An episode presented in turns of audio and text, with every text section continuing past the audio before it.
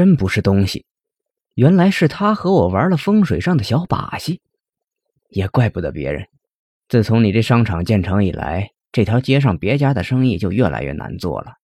他若不用这宝剑镇住你，恐怕也难存活呀。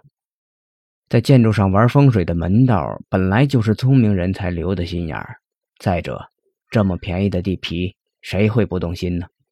那我该怎么破解？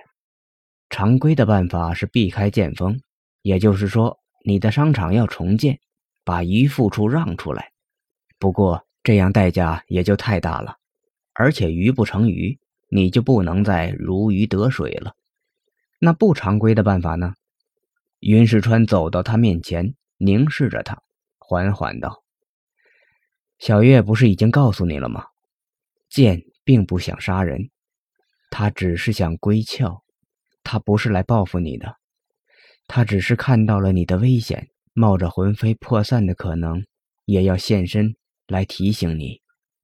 他，苏清扬喉头哽咽，他还会来吗？谁知道呢？”最后见他那次对你唱的《嫦娥奔月》，也许就是告别。苏清扬听着，怔怔的，已是潸然泪下。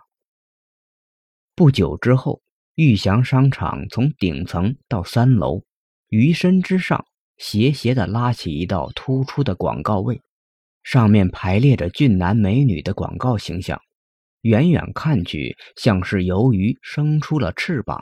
又像是一柄锃亮的剑鞘。商场里型男靓女来来往往，又恢复了先前宾客迎门的热闹。关于不久前这里发生的几起古怪案件，似乎早已被人抛诸脑后，偶尔被提起，也只会引起些许嘲笑。巧合？巧合？你懂吗？什么年代了，还这么迷信？一切都像往常一样简单的重复着，唯一被改变的，也许就是那个已经恢复了记忆的苏清扬了吧？那个曾经花天酒地、不懂珍惜的男人，恢复记忆后却异常的洁身自好起来。据说他还曾经带着前女友的遗照，在网上举办了一场盛大的婚礼，并发誓终生不再另娶。很多个黄昏，苏清扬都会习惯性的走到窗边，看着那条冷清的街，呆呆出神。他多么希望马路的那边会再次出现那个熟悉的身影。